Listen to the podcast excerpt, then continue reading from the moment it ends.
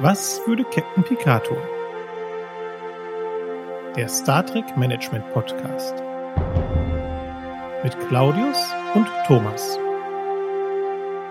Hallo und herzlich willkommen zur 19. Ausgabe von Was würde Captain Picard tun, dem Star Trek Management Podcast. Auch heute wieder mit Claudius.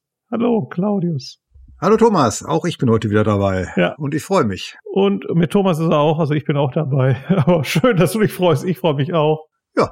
Ja, auch heute wollen wir wieder Star Trek Folgen besprechen und da die Management- und Führungsentscheidungen ein bisschen besprechen, beurteilen, bewerten in bewährter Manier, denn es ist ja schon die 19. Folge. Wir gucken uns alle Star Trek Episoden an, sind immer noch in der Originalserie, aber da nähern wir uns so langsam, aber sicher dem Ende der dritten Staffel und wenn wir heute noch mal ein Stückchen voran machen, vielleicht schaffen wir beim nächsten Mal dann das Ende der dritten Staffel. Müssen wir gucken.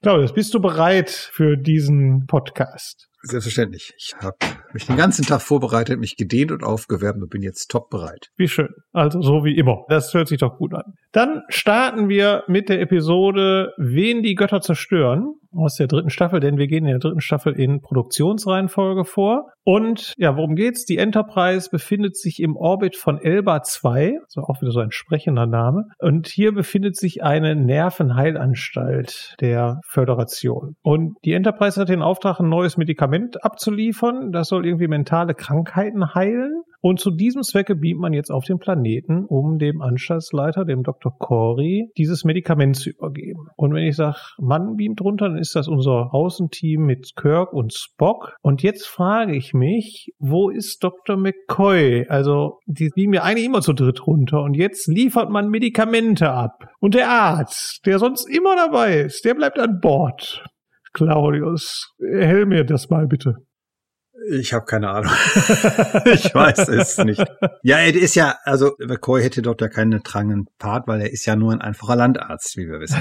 Und wahrscheinlich liegt das daran. Nee, ich weiß es wirklich nicht, keine Ahnung. Ich meine, der Ausgangsplot ist ja schon relativ seltsam, dass es ein Medikament für alle psychischen Krankheiten gibt. Das ist natürlich allein schon Quatsch. Aber egal, da wollte ich mich jetzt gar nicht dran abarbeiten. Aber eigentlich wäre es ja schon sinnvoll, wenn der Arzt runterkäme und hier wie Mensch mal mit diesem Dr. Corey mal fachsimpeln und so. Hätte ich jetzt eigentlich auch gedacht. Ja, klar. Ich meine, er hat kein To-Do. Ne? Es gibt ja keinen Medizin medizinischen Notfall. Aber mit dem gleichen Argument könnte man ja sagen, Kirk und Spock waren auch nicht. Eigentlich hätten sie irgendeinen dahin schicken können. Eigentlich hätten sie das Zeug nur runterbeamen brauchen. Ja, aber ich wollte gerade sagen. Dann wäre die Folge ja zu Ende nach fünf Minuten. Wäre ja auch doof. Ne? Dann hätte es ja keine Folge gegeben. Und wir hätten nichts zu besprechen. Endlich sind die Autoren wieder schuld. Gott sei Dank. Da bin ich sehr beruhigt. Ja, dass er kein To-Do hat, weiß ich gar nicht, denn das wird sich am Ende der Folge ja durchaus nochmal anders rausstellen, denn der ist ja dann derjenige, naja, wir kommen dann später dazu. In der Anstalt befinden sich 15 Insassen. Möglicherweise haben die ja alle eine ähnliche mentale Krankheit, könnte man ja sagen, dass die jetzt dann bewusst an einer Stelle sich dann gesammelt haben da. Und der neueste Insasse ist der Garth von Iza, ein ehemaliger Sternenflottenkapitän. Und Kirk sagt auch, das wäre einer so seiner Helden gewesen, als er noch auf der Akademie war. Und ich glaube, das ist mit so ein Grund, warum Kirk auch runtergebeamt ist, weil der sagt, Mensch, dann kann ich doch diesen Garth mal treffen. Denn das ist ja auch die erste Bitte, die der da unten äußert. Ne? Der sagt ja, den würde ich ja gerne mal treffen. Und dann gehen die auch dahin. Da sagt der Dr. Horror, ja klar, können wir auch hingehen. Und in dieser Zelle befindet sich aber der echte Dr. Corey, denn es stellt sich heraus, dass dieser Garth ein Aussehen verändert hat, um wie Corey auszusehen. Und der hat dann den richtigen Corey eingesperrt. In dem Zusammenhang lässt er dann auch die anderen Insassen direkt mal frei. Da ist ein Andorianer dabei, ein Tellarit dabei und eine Orionerin.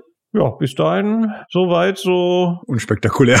Ja, weiß ich nicht. Ich finde schon spektakulär. Ja, ja, aber man kann da nichts ergänzen. Genau so ist es, ja. Und während des Vorspanns wird der Spock jetzt offensichtlich mit dem Phaser von Gas betäubt, denn wir sehen nach dem Vorspann nur noch, wie der weggebracht wird. Und der Kirk ist bei dem echten Corey in der Zelle eingesperrt. Und dieser Garth hat jetzt auch mal vorsichtshalber die Medizin zerstört, die die Enterprise mitgebracht hat. Genau. Und die Gestalt von Kirk angenommen. Genau, denn Hintergrund ist, der Garth sagt, seine Crew hätte sich gegen ihn aufgelehnt, hätte eine Meuterei angezettelt und er will jetzt Rache irgendwie üben. Hier kommen wir wieder zu dem Punkt, offensichtlich hat die Crew gemeutert. Ich hatte ja schon mal irgendwie vor ein paar Folgen gesagt, ich halte das mal auf dem Auge, weil irgendwann der Spock zum Checkoff sagt, hat noch nie gegeben eine Meuterei auf dem Sternflottenschiff. Also hier offensichtlich schon, ne? Ja, das stimmt. Ja, ja, das wird auch gesagt. Also er wollte wohl irgendwie einen ganzen Planeten zerstören mit dieser Order. Nummer habe ich vergessen, wo wir letztes Mal schon mal dran abgearbeitet haben, wie es ja wohl gibt, diesen Befehl, wo man ganze Planeten mit vernichtet. Und das hat er wohl gemacht oder wollte er tun. Und dann hat die Crew gesagt, nee, doof, machen wir nicht und haben gemeutert. Genau. Genau. Und jetzt hat der Garth eben vor, die Enterprise zu übernehmen und deswegen verwandelt er sich jetzt in Captain Kirk. Genau. So, und jetzt funkt er die Enterprise an und sagt hier, Captain Kirk, ich will an Bord gebeamt werden. Und jetzt. Sag es nicht. Nein, nein, nein, sag es nicht. ich kann es nicht aufklären. Ich weiß, was jetzt kommt. Es sind zwei Sachen, die mich irritieren an der Stelle. Mhm. Neben dem Funkspruch empfängt die Enterprise ja jetzt auch ein Videosignal. Also auf der Brücke der Enterprise sieht man jetzt, wie Kirk unten neben dem Transporter da steht und sagt, bieb mich hoch. Das habe ich schon nicht verstanden.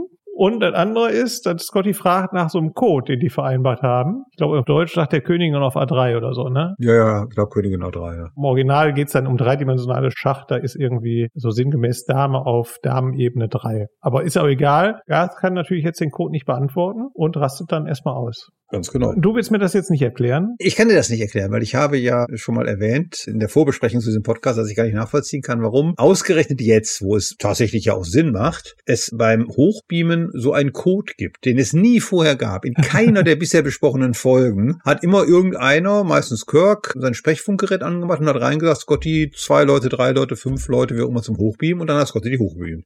Da gab es nie irgendwie eine Bestätigung, eine Absicherung, einen Code, nichts. Und jetzt, wo es zugegebenerweise Sinn macht, was für ein Zufall, hat man offensichtlich im Vorfeld dann sich einen Code überlegt. Insbesondere ja vor einem Einsatz, der überhaupt nicht gefährlich ist. Also es gab ja, ja überhaupt keinen, ja, nee, nee, nee, stopp, stopp. Es gab ja überhaupt gar keinen Grund, irgendwie bösgläubig zu sein, denn es ging ja nur darum, nur mal eben halt dieses Medikament da unten abzuliefern und vielleicht mit diesem Dr. Corey ein bisschen zu schnacken. Die konnten ja nicht mal ansatzweise davon ausgehen, dass hier eine Gefahr droht. Und trotzdem haben sie so einen Code. Das ist schon reichlich seltsam im Vergleich zu den vorherigen Folgen. Du erinnerst dich noch vielleicht dunkel an die Folge mit dem unsäglichen Titel der zentralen Nervensystemmanipulator. Auf die muss ich nachher sowieso noch mal zu sprechen kommen. Mhm. Da war doch so ein ähnliches Setting. Da war da auch so ein, ja, war jetzt keine Nervenheilanstalt, war eher schon so ein Gefängnis, aber auch schon für mental gestörte Verbrecher, sage ich jetzt mal. Und da ist ja auch einiges schiefgelaufen. Vielleicht haben die deshalb gesagt, komm, wenn wir jetzt mach mal auf so eine ähnliche Einrichtung runterbeamen, dann vereinbaren wir einfach mal einen Code. Was hältst du von dieser Theorie? Aber nur wenn es so eine ähnliche Einrichtung ist. Bei allen anderen Außeneinsätzen nicht. Nein, da ist das nicht notwendig. Meine großen Idole Simon und Sebastian würden jetzt sagen, das faules Schreiben. Aber egal. Tatsächlich ist es für mich nicht logisch nachvollziehbar. Es entwickelt sich natürlich daraufhin jetzt erst die Geschichte, das ist schon klar. Aber natürlich macht es Sinn, so einen Code irgendwie einzufügen. Also grundsätzlich immer. Vielleicht und das könnte ich mir jetzt herleiten. Vielleicht war es ja immer so und wir haben es nur nicht gesehen.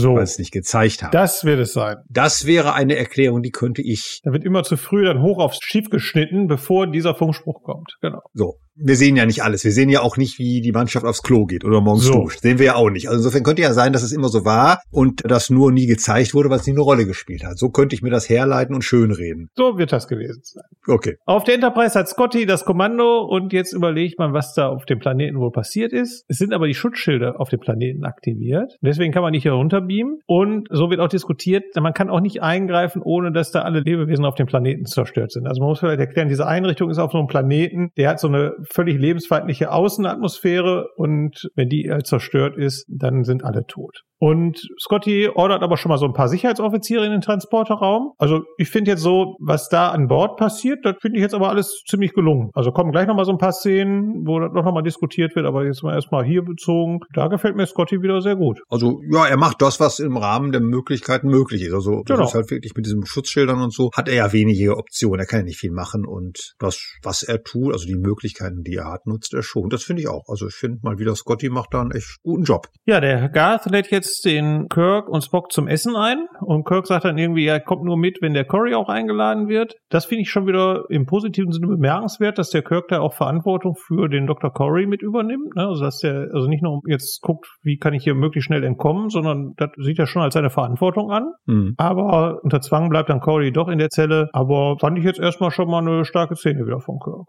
Ja, das ist halt Verantwortungsübernahme für alle, die da sind. Ja, es folgen jetzt noch ein paar absurde Szenen beim Abendessen. ja. Ich glaube, die sind dafür da, dass wir wissen, die haben alle einen Knall da, ne? Also die sind ja. zu Recht eingesperrt oder einen anderen Sinn kann ich da jetzt nicht erkennen, oder? Ich keine Ahnung. Also ich habe ja Psychologie studiert, aber ich habe ja keine ah. Psychopathologie mich mit beschäftigt, also mit der Wissenschaft, mit der Beschäftigung von psychischen Erkrankungen. Aber trotzdem stelle ich mir psychisch kranke Menschen anders vor als so in dieser Folge, wie sie dort dargestellt werden. Also die meisten Menschen, die so in psychischen Heimen oder auch Gefängnissen oder Kliniken, wie man es nennen will, sind, die zeigen eher andere Verhaltensweisen, sind ja eher schwer paranoid, schizophren, haben Verfolgungswahn. Also die sind ja nicht so manisch, dass sie den ganzen Tag rumtanzen und rumschreien und Schubkarre spielen. Also das weiß ich nicht. Und das zieht sich ja von jetzt an durch die Folge so ein bisschen durch. Ne? Also das ist schon ein bisschen, ah, weiß ich nicht, immer alles so ein bisschen. Ich kann mit der Folge nicht so richtig warm werden, weil die so ein bisschen drüber ist, finde ich. Ja, ein paar Themen habe ich jetzt noch mitgebracht. Ja, ja, alles gut. Also am Ende des Abendessens, immer noch in dem Raum, kommt es nämlich zu einem interessanten Gespräch über Führung zwischen Garth, Kirk und Spock. Und da sind mir wieder mehrere Sachen aufgefallen. Also einmal sagt Kirk, er sehe sich so als Erforscher. Und das fand ich deshalb so interessant, weil wir ja schon so ein paar Mal darüber hier diskutiert haben in dem Podcast, dass wir den Kirk ja so gar nicht richtig als Erforscher erleben. Also dass er eben häufig, wenn wir sagen, hm, der müsste doch hier neugieriger sein und mal mehr Interesse zeigen und mehr forschen, das passiert ja genau nicht. Deswegen fand ich es total interessant, dass der Kirk das so erzählt. Ja, also man muss natürlich so ein bisschen gucken. Wir haben natürlich auch so einen komischen Bezugsrahmen. Also ich sag mal so, wir haben ja häufig schon den Fall gehabt, dass wir sagen, Thema Frauenbild, ne, dass wir sagen, boah, das geht eigentlich gar nicht. Aber im Verhältnis zu den 60er Jahren, wo die Serie gedreht war, war das sehr progressiv. Und wenn wir jetzt sagen, ist Kirk eigentlich eher so ein Forschertyp oder nicht, wenn man jetzt Next Generation und Picard und die alle, was danach noch kommt, alle nicht kennt und jetzt den Vergleich unbewusst irgendwie nicht zieht, dann finde ich, ist das schon etwas anderes, wo man schon sagen kann, ja, der ist schon anders unterwegs. Das weiß ich nicht. Also das sehe ich jetzt tatsächlich ein bisschen anders, weil da erlebe ich jetzt Spock und selbst McCoy mehr als Erforscher als als Kirk. Also weil die ja häufig dann sagen, Mensch, da ist eine Lebensform, da müssen wir nochmal genauer gucken und Hintergründe erforschen. Und Kirk ja wirklich eher so der Action-Typ ist und ja auch da seine Stärken hat. Also das wird ja auch sehr klar so gezeichnet. Okay. Jetzt mal aber in Summe sind die ja schon forscherisch unterwegs. Also sind ja auch schon viele Dinge drin, dieses Thema Verständigung und Völkerverständigung und diese ganzen Star Trek-Themen, die tauchen ja da schon auf, finde ich. Nicht so extrem wie später. Ja, ich kann dir so einen interessanten Podcast empfehlen mit dem Titel Was würde Captain Picard tun? Da ist einer der beiden Moderatoren, der heißt, glaube ich, Claudius, der sagt immer an so passenden Stellen, ja, da versteht er gar nicht, warum der Kirk da nicht mal neugieriger war, warum der da nicht mal mehr geforscht hat, warum der da sofort draufgehauen hat. Aber ja, hör dir das okay. mal an, vielleicht schließt sich ja Meinung da an. Aber vielleicht auch nicht, man weiß es nicht. Ne? Das ja, höre ich mir mal an. Scheint ein ganz toller Podcast. Ja, ich wollte ja jetzt auch mal ein bisschen Kirk verteidigen. Ja, okay. Aber du hast recht, im Prinzip aber wenn er sich selber so sieht, sieht er sich so. Okay, dann ist das halt so. Geht er weiter? Er sagt ja, es gab Zeiten, in denen wäre der Krieg so unvermeidlich gewesen und Garth wäre da ein toller Krieger gewesen. Aber als er diesen Planeten, ich glaube Antos 4 hieß der, zerstören wollte, da hätte die Crew auch zurecht gemeutert. Und die Föderation wird ja sowieso noch für Frieden stehen. Also da haben wir auch schon differenziert hier betrachtet. Und dann kommt noch ein interessanter Satz und den fand ich jetzt auch im Blick dessen, was wir schon besprochen haben. Das hat nämlich dann sagt der Kirk, er und Spock wären wie Brüder. Und Spock stimmt sogar zu. Und da finde ich, da hat sich wirklich im Laufe dieser Jahre, dieser drei Jahre, wo wir jetzt die Crew verfolgen, wirklich was entwickelt. Also in der ersten Staffel hätte es diesen Dialog nicht gegeben. Da bin ich mir sicher. Ja, das ist richtig. Das ist eine Entwicklung der Rollen und der Personen, die ja bei solchen Serien auch immer mir gut gefällt. Und naja, was ich allerdings wieder dann lustig finde, ist, wir sind wie Brüder, aber es sind wahrscheinlich die einzigen Brüder, die sich siezen immer noch, ne? Nur im Deutschen. Ah, ist das? Ja, im Englischen gibt's ja kein Sie. Ja, okay, gut. Dann ist es doof synchronisiert. Und da ja Spock dann tatsächlich zwischendurch auch mal Jim sagt. Ja, stimmt auch wieder. Also die haben schon ein sehr freundschaftliches Verhältnis. Ja. ja, ja, das ist ja auch so. Also die sind ja auch wie Brüder. Also ist jetzt ein bisschen pathetisch, aber ja, das sind doch schon, das ist doch so. Also auch mit McCoy, das ist doch eine extremst enge Freundschaft und auch mehr oder weniger blindes Vertrauen. Und diese ganzen Konflikte zwischen McCoy und Spock sind ja nur Konflikte in Anführungszeichen. Das ist ja eher so ein, wie soll man sagen, gegenseitiges Aufziehen als wirklich ein ernsthafter Konflikt. In seltensten Fällen. Ja, und der Garth lässt sich auf jeden Fall von Spocks Logik provozieren. Und hier ist jetzt Spock wieder ausgesprochen ausgesprochen kontrolliert und unemotional. Nicht so, wie wir das in zum Beispiel gefährliche Planetengirls, was wir letztes Mal besprochen haben, mhm. erlebt haben. Ne? Also diesmal finde ich ihn wirklich wieder total gelassen. Und das finde ich deshalb interessant, weil ja die Situation auch wieder gefährlich ist. Aber hier ist er wieder er selbst, würde ich sagen. Also so wie ich jetzt Spock auch kenne. So, und um an den Schachcode zu kommen, da foltert der Garth jetzt zunächst den Corey und dann schließlich Kirk. Und das ist doch der gleiche Stuhl wie beim zentralen Nervensystem Manipulator, oder? Ja, absolut. Habe ich mir auch sofort aufgeschrieben. ja, steht auf meinen Notizen, ich kann das aber nicht. Steht ZNS-Manipulator kommt ins Spiel. In Klammern gleiche Requisite. Das ist eindeutig der gleiche Stuhl, da bin ich ganz sicher. Ja, absolut. Aber nochmal ganz kurz einen Schritt zurück, weil mir gerade durch das Hirn schoss und ich wollte den Gedanken nicht vergessen, weil der durchaus nicht uninteressant ist. Was du gerade sagtest, dieses Thema mit Spock und Kirk, wir sind wie Brüder. Das finde ich von einem anderen Hintergrund auch sehr interessant, weil man bis in die, ach, ich weiß es nicht, 90er Jahre, Nuller Jahre, keine Ahnung, habe ich jetzt nicht genau mehr aufgeschrieben, ist auch egal, ja immer gesagt hat, Führung muss sich unterscheiden von Freundschaft. Es muss was anderes sein. Du darfst als Führungskraft dich auf gar keinen Fall mit deinen Mitarbeitern ernsthaft anfreunden. Um Gottes Willen, in den 90er Jahren wurden ja Aufsätze darüber geschrieben, ob man sich als Führungskraft mit seinen Mitarbeitern duzen dürfte und aus heutiger Sicht unfassbarer Blödsinn. Und da waren ja in den 60er Jahren offensichtlich schon weiter. Also das sind ja seine Mitarbeiter,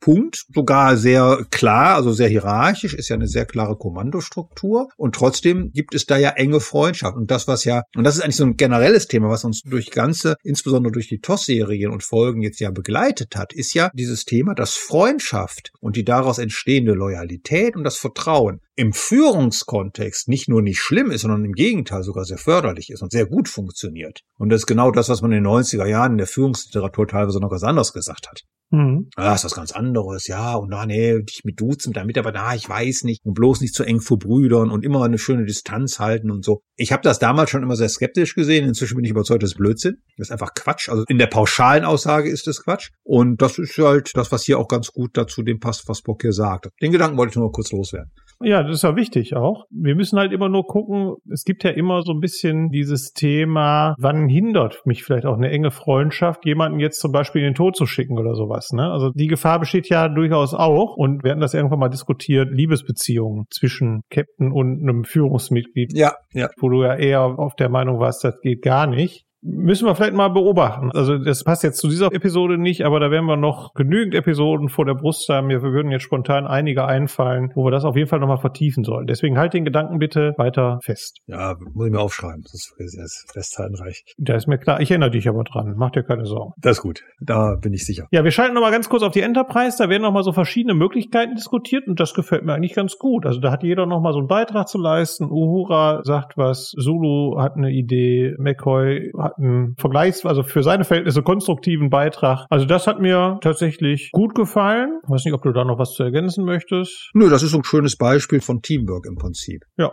Wobei interessant ja auch ist, also ich weiß ja nicht, ich habe jetzt mir das nicht aufgeschrieben, das ist jetzt nur ein Bauchgefühl, ich kann das nicht quantifizieren, wie man so schön sagt, aber ich habe immer das Gefühl, dass dieses Teamwork, also jeder bringt so seinen Beitrag, jeder bringt einen Teil mit rein und gerade so den großen, kleinen Nebendarsteller, also Chekhov, Sude, Uhura und Scotty, eigentlich dann immer gut funktioniert, wenn Kirk nicht da ist.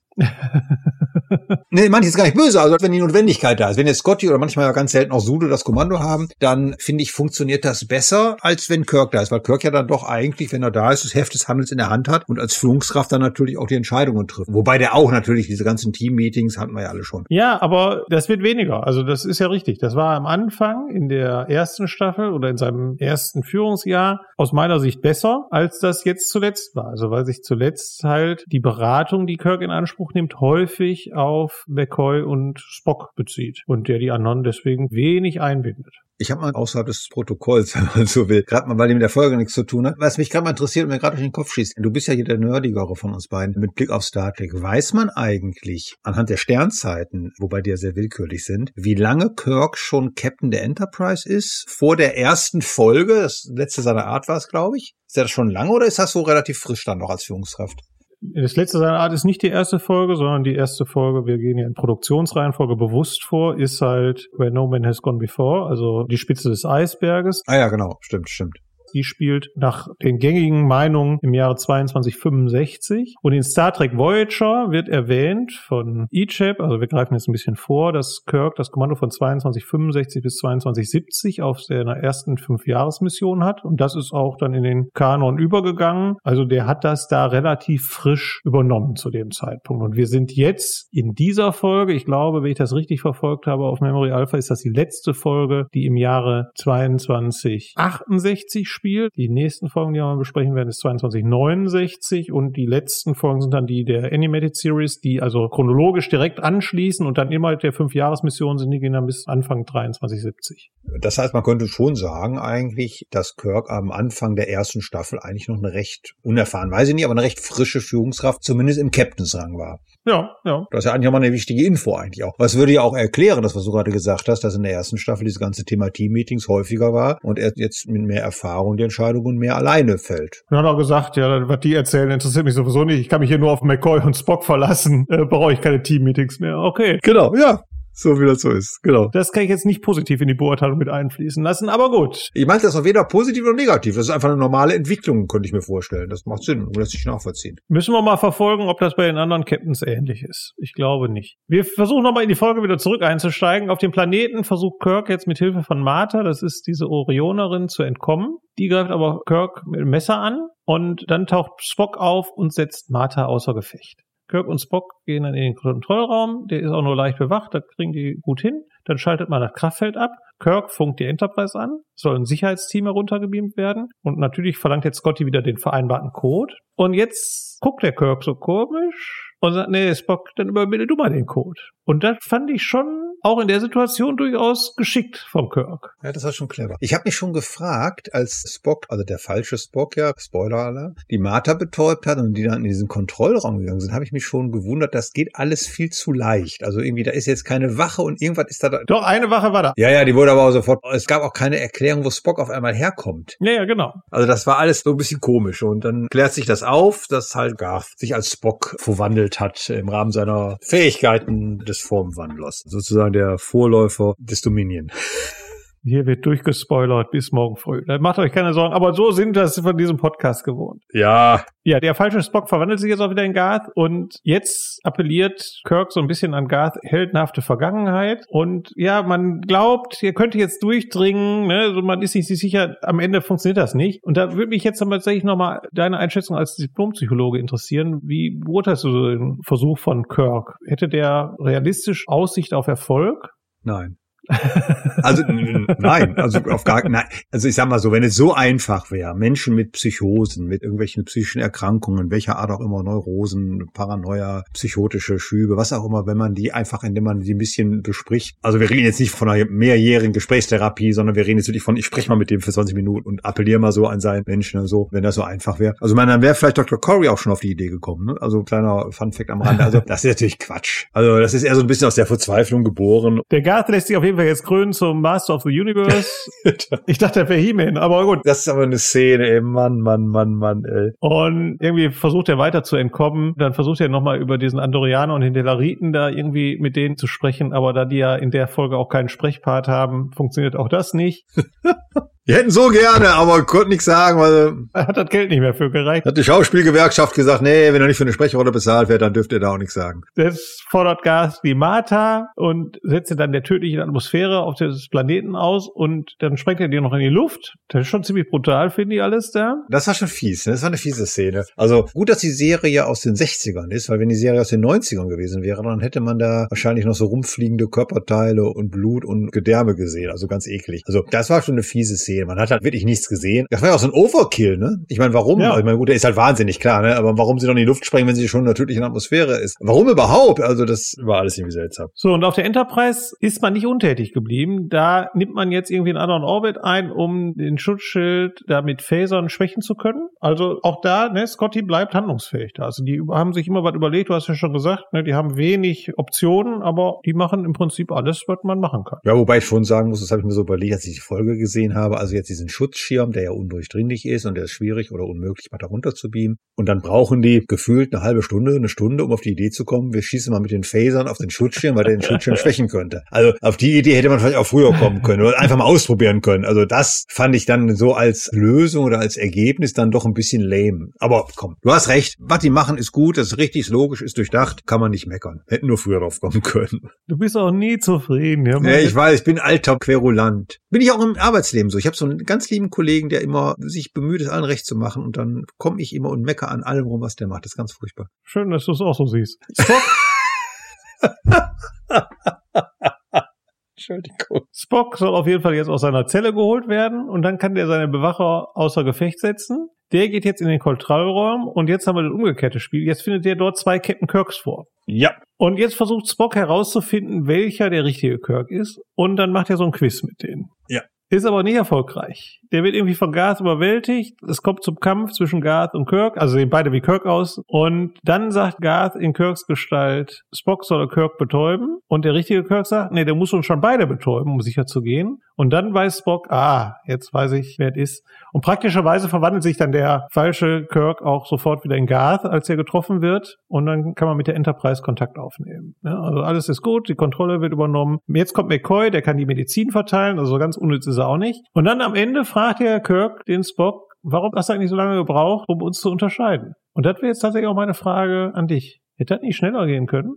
Vor allem die Frage, die ich stellen würde, warum man da nicht sofort beide betäubt. Ja, auch das wäre eine logische Möglichkeit gewesen. Dann wäre die Prügelei doch eigentlich ganz schnell vorbei gewesen. Und natürlich hätte man auch, was man ja immer in solchen Fällen macht, da gibt's ja so ganz viele Ideen mit diesen Doppelgängernummern. Und das kommt ja immer aufs Gleiche raus, dass man sagt, man muss denen halt Fragen stellen, was nur ihr beide wisst. Ja. So, und dann hier halt nicht so, der stellt immer so eine Frage, ne, wie man damals, und dann sagt er halt, ja, das und das Tralala-Manöver, und dann sagt der andere Kirk, weiß nicht, ja, das ist ein Standardmanöver, das hätte sich jeder ausdenken. Wo ich auch denke, ja, Spock, dann fragt doch was, was nur ihr beide wisst. Genau. Deswegen. Da muss es doch was geben. Ne? Ihr seid doch wie Brüder, wie wir ja gerade gelernt haben. Also, Ja, eben. Deswegen war ich so verwirrt. Und der Kirk ja auch. ja, und das von Spock, der ja eigentlich so logisch ist. Richtig. Oder auch logisch wäre ja, wie gesagt, auch gewesen, einfach beide zu betäuben. Richtig. Weil, sag mal, ich habe das so mir hergeleitet und das halte ich auch für sinnvoll, dass dieses Formwandeln, was natürlich Blödsinn ist, aber wir nehmen es einfach mal hin und dann kann ich akzeptieren, dass das halt so ist, dass das irgendwie eine gewisse Konzentration erfordert. Wenn du betäubt bist, dann kannst du halt die Form im wahrsten Wortes nicht mehr halten. Das kann ich mir schon nachvollziehbar herleiten, das macht schon Sinn. Und ja, da hätte man doch beide betäuben können. Notfalls hätte man beide hochgebracht, hätte beide irgendwie festgeschnallt bei McCoy auf dem Stuhl und hätte irgendwie Untersuchungen gemacht. Weiß der Geier was. Es hätte tausend Möglichkeiten gegeben, außer zuzugucken, wie die beiden sich hauen. Ja, habe ich auch nicht verstanden. Nee, kann man auch nicht verstehen, was keinen Sinn macht. Gut. Punkt. Sind wir beide und Kirk sicher einig. Das ist ja schon Ja. mal schön. Absolut. Gibt's von deiner Seite aus noch ein Fazit? Gibt's noch irgendwas zu dieser Episode? Ne, mein großes Fazit bin ich ja schon losgeworden mit dem Thema Freundschaft und tralala. Aber du hast vollkommen recht und der Gedanke ist interessant, den mal zu verfolgen, weil das so eine Einstellung, so eine, ja, wie soll man sagen, Regel, Idee ist zum Thema Führungstheorie, was eine enorme Entwicklung über die Jahrzehnte genommen hat. Also da hat man wirklich immer mal wieder anders drüber nachgedacht und ja, natürlich ist es am Ende situativ unterschiedlich, aber diese pauschale Aussage aus den 80er, 90er Jahren, dass man das bloß nicht machen sollte, das würde, glaube ich, heute niemand mehr ernsthaft unterschreiben. Ja, dann machen wir weiter Aber sehr gerne. mit der nächsten Folge und die hat den Titel Fast unsterblich. Die Enterprise ist mal wieder auf einer diplomatischen Mission unterwegs. Man befindet sich im Orbit von Gideon, einem Planeten, der noch nicht Mitglied der Föderation ist und bisher auch eine Kontaktaufnahme irgendwie verweigert hat, jetzt aber den ersten Kontakt zulässt. Und die haben sich gewünscht, dass Kirk alleine auf den Planeten beamt. Und das macht er natürlich auch. Da war ich schon wieder irritiert. Du auch? Mm, ja, wir hatten auch schon mal so eine Folge, wo der alleine runterbeamen sollte. Ja, das war auch nicht gut. Welche waren das nochmal? Der alte Traum hieß die. Naja, sagen wir mal so, wie soll ich sagen, hier droht ja keine akute Gefahr. Also zumindest kann man nicht davon ausgehen. Der erste Kontakt. Ich glaube, genau die Diskussion haben wir schon mal gehabt. Ja, ist ja nicht der erste Kontakt. Es gab ja vorher schon Kontakt. Es gab ja schon Kontakt offensichtlich mit der Sternenflotte. Man hat ja schon über Aufnahme gesprochen und so weiter und so fort. Es ist ja schon irgendwie was passiert und jetzt sagt man, ja, da soll mal einer kommen, aber wir wollen erstmal nur einen sehen. Das finde ich komisch, ja, aber da würden, glaube ich, noch keine Alarmglocken angehen. Deswegen finde ich das jetzt seltsam und wäre auch sehr, sehr skeptisch gewesen, aber so richtig schlimm fand ich es jetzt auch wieder nicht. Naja, okay. Also Kirk ja offensichtlich auch nicht. Der sagt ja, oh ja klar, mache ich doch. Spock übernimmt auch selbst vorsichtshalber den Transport. Und Kirk materialisiert jetzt aber nicht auf dem Planeten, sondern auf einer völlig leeren Enterprise, die sich augenscheinlich immer noch im Orbit von Gideon befindet und hat irgendwie Schmerzen im Arm, weiß nicht so richtig warum. Ich habe dann nachher, wenn wir den Plot aufgelöst haben, nochmal eine Frage. Kannst du mich nochmal dran erinnern? Kommen wir nochmal zu. So, wir schalten jetzt auf die normal besetzte Enterprise. Die wird vom Planeten gerufen und die fragen, wo bleibt denn der Kirk eigentlich? Und dann will der Spock das so ein bisschen diplomatisch lösen. Aber man merkt jetzt, finde ich schon wieder, der Spock ist jetzt nicht mehr so kontrolliert, wie das in der vorherigen Folge war. Da war der ja wirklich völlig gelassen. Und hier merkt man schon, hm, ja, er gibt diplomatische Antworten, aber innerlich würde er lieber was anderes sagen. Ich habe mir dann überlegt, jetzt ist ja wieder sein guter Freund und Bruder Kirk in Gefahr. Also da scheint was dran zu sein an der Theorie. Der ist immer so angefasst, wenn Kirk in Gefahr ist. Würdest du dich auch bestätigt fühlen? Ja, ja, absolut. Also das zieht sich ja immer wieder durch. Also es war ja in mehreren Folgen schon so. Das wird ja in Zukunft auch in den Filmen oder so immer mal wieder noch auftauchen. Also das ist ja schon eine ganz enge Freundschaft geworden. Und natürlich ist der Spock dann natürlich auch angefasst. Und umgekehrt ja auch. Kirk ist ja auch immer sehr, sehr dünnhäutig, wenn es irgendwie Spock an den Kragen oder in Gefahr ist. Und das finde ich dann ganz interessant, weil ich dachte immer, Vulkanier haben keine Emotionen, also haben Emotionen, weiß ich, aber Vulkanier unterdrücken ihre Emotionen so stark. Aber Freundschaft und Loyalität sind doch auch Emotionen. Ja, natürlich. Das sind ja keine logischen Konstrukte. Und das finde ich interessant, dass dann gerade so eine enge Freundschaft gerade zu einem Mr. Spock halt eben dann sich entwickelt über die jetzt, ja, knapp drei Staffeln, die wir jetzt gesehen haben. Und das finde ich spannend. Und das entwickelt sich auch, wie ich finde, sehr langsam und sehr glaubwürdig. Und das finde ich schön. Das gefällt mir gut. Aber du hast recht, Spock ist sehr dünnhäutig und man merkt das nicht so richtig, aber man merkt es irgendwie schon. Ich finde schon, dass man das richtig merkt. Was mir dann nicht gefallen hat, ist, was er dann tut oder nicht tut. Nach dem Funkkontakt, jetzt lässt er sich erstmal wieder abfällig über Diplomaten aus, vor der Crew. Haben wir schon gehabt. Ja, aber von Kirk, nicht von Spock. doch, doch, doch, Spock war auch schon mal dabei. Ja, okay. Der hat da mitgemacht. Aber jetzt ist er allein verantwortlich. Ja, okay. Was mir ganz gut gefällt, ist jetzt, dass wieder verschiedene Dinge getan werden. Also Uhura soll jetzt irgendwie bei der Sternenflotte anfragen, welche Maßnahmen abgesegnet werden. In der Zwischenzeit soll Zulu nach Kirk scannen. Dann kommt es auch mal so ein komischer Dialog, wo Zulu sagt, ja, dauert doch Jahre. Dann sagt Spock, ja, dann fangen Sie doch schon mal an. Umso wichtiger jetzt anzufangen. Genau. Aber nie Unrecht. ja, auf dem leeren Schiff trifft Kirk jetzt auf Odana. Oder wolltest du noch was zu Spock sagen? Ja, ich wollte noch zwei Dinge loswerden. Also erstmal fand ich diesen Dialog mit dem, was ist das, Ratspräsident? Hodin heißt der, glaube ich. Fand ich ganz interessant, weil da etwas passiert, was man ganz, ganz häufig im Alltag, also im Arbeitsalltag und auch bei Führungskräften sehr häufig sieht. Nämlich, obwohl Spock gar keine Vorwürfe macht, also völlig ohne Not, fängt Hodin sofort eine Diskussion, wer ist schuld an. Im Sinne von wir nicht. Und das ist auch so ganz interessant, so Save Your S-Strategien. Also ich weiß noch nicht, wie wir das lösen, wir haben ein Riesenproblem, aber das Erste, was ich machen muss, ich muss erstmal klarstellen, ich bin nicht schuld. Und wenn ich das geschafft habe, dann kann ich mich in Ruhe zurücklehnen und ganz in Ruhe an einer Lösung arbeiten. Und das ist so ein Verhalten, das erlebt man sehr, sehr, sehr häufig. Und das ist so eine Frage von falschen Prioritäten. Ich denke mir immer, mein Gott, löst doch erstmal das Problem. Ich meine, gut, jetzt hier ist die Hintergrundgeschichte eh eine ganz andere. Der hat ja gar kein Interesse, das Problem zu lösen. Aber darum geht's ja jetzt in meiner Argumentation nicht. Ich würde immer sagen, als Führungskraft hast du doch einen Job, der darin besteht, Probleme zu lösen. So, und wenn du damit fertig bist, wenn alles gut ist, dann kannst du dich entspannt zurücklehnen und überlegen, okay, wer war schuld, was ist passiert und muss ich irgendeinem die Ohren lang ziehen, was dann im Zweifel auch nichts mehr bringt. Deswegen kann man sich ja meistens auch sparen. Aber dann kann man zumindest für die Zukunft irgendwie Fehler oder Fehlerquellen eliminieren. Aber das ist so ein Verhalten von Führungskräften, auch von Mitarbeitern. Das hat mit Führung gar nicht mal unbedingt was zu tun, was ich überhaupt im Tod nicht leiden kann. Dieses sofort, ja, nee, aber ich habe mir nichts vorzuwerfen, ich bin die schuld. Wo ich sage, darum geht doch jetzt gar nicht. Und Spock hat ja nicht mal gefragt. Also wenn Spock jetzt wenigstens mal gesagt hätte, ja, wie konnte das denn bei Ihnen passieren? Dann hätte ich sogar noch verstanden, dass er sich rechtfertigt. Aber die Diskussion, Spock ist ja wieder mal hier rational, sachlich. Die Diskussion geht ja gar nicht in die Richtung. Es gibt ja gar keine Not. Trotzdem geht er, ja, ich muss mich, der Fehler kann nur bei euch liegen. Ja, wer hat gefragt? Furchtbar. Ganz schlimm. Ich komme in zwei Minuten nochmal. Ja, ja, alles gut. Okay, das wollte ich nur noch mal kurz losgeworden sein. Gut, so, Kirk trifft Odana und die sagt, ich weiß auch nicht, wie ich auf das Schiff gekommen bin. Und auf der vollen Enterprise, da gibt's jetzt eine Antwort von den Behörden, also von der Föderation und der Sternenflotte, die sich hier gegenseitig irgendwie die Verantwortung zuschieben. Gibt's aber keine Lösungsvorschläge. Und dann gibt's irgendwie so einen doofen Spruch wieder von Spock zu Bürokraten und Diplomaten. Mhm. Und wenn man dann nochmal sich die weitere Karriere von Spock anguckt, dann finde ich das schon sehr bemerkenswert. Ja, also ich finde diese Folge, wie soll ich sagen, diese Folge zeigt uns viel, und zwar viel Negatives zum Thema Verantwortung, Verantwortungsübernahme, Verantwortungsdiffusion und Risiko bzw. keine Risikobereitschaft. Und dann, da kann man an allen Ecken und Enden, und da geben sich hier alle, außer Kirk, der ist ja eher so, der mal wieder eher reagiert. Er tritt jetzt als Führungskraft, als Entscheider eigentlich eher wenig in Erscheinung aufgrund der Geschichte. Aber alle anderen können sich die Hand geben in ihrer Unfähigkeit, Entscheidungen zu treffen, Risiken einzugehen, an Lösungen zu arbeiten. Alle schwafeln nur rum und schieben die Verantwortung von rechts und links. Furchtbar. Und da gefällt mir auch tatsächlich, obwohl ich ein großer Fan bin, in dieser Folge gefällt mir Spock überhaupt nicht. Finde ich unmöglich, wie der sich davor hält und was der tut. Ja, ich Ich bin gespannt. Okay. Kirk versucht immer noch rauszufinden, was passiert ist. Ihm fehlen irgendwie neun Minuten an Erinnerung. Und jetzt stellt er irgendwie fest, oh, die Enterprise befindet sich augenscheinlich hier nicht mehr im Orbit. Alles ganz merkwürdig. Jetzt gibt's auf der vollen Enterprise, hier geht's weiter in der bunten Reihe, wer ist schuld und warum bin ich nicht schuld? Der Botschafter sagt, wir haben jetzt den ganzen Planeten abgesucht, der Kirk ist auf jeden Fall nicht hier. Und jetzt, und das habe ich überhaupt nicht mehr verstanden, der Kommunikationskanal ist offen. Und jetzt kommen Uhura, Scotty und McCoy sagen jetzt, das ist alles scheiße hier. Und auch übrigens, Scotty sagt ja auch, also am Transporter liegt er nicht. Also ich weiß nicht, wo er liegt, aber ich bin nicht schuld. Also auch der sagt das ja. Und was ist das denn für ein undiszipliniertes Verhalten, bitte? Ja, das finde ich gar nicht mal so, also das finde ich schlimm, ja, aber das finde ich gar nicht mal das Schlimmste. Das Schlimmste finde ich, dass Scotty, und genau was du gerade gesagt hast, ne, das ist genau das, wo ich mich eben schon dran abgearbeitet habe. Ja, eben. Ich habe ja gesagt, ich komme drauf zurück.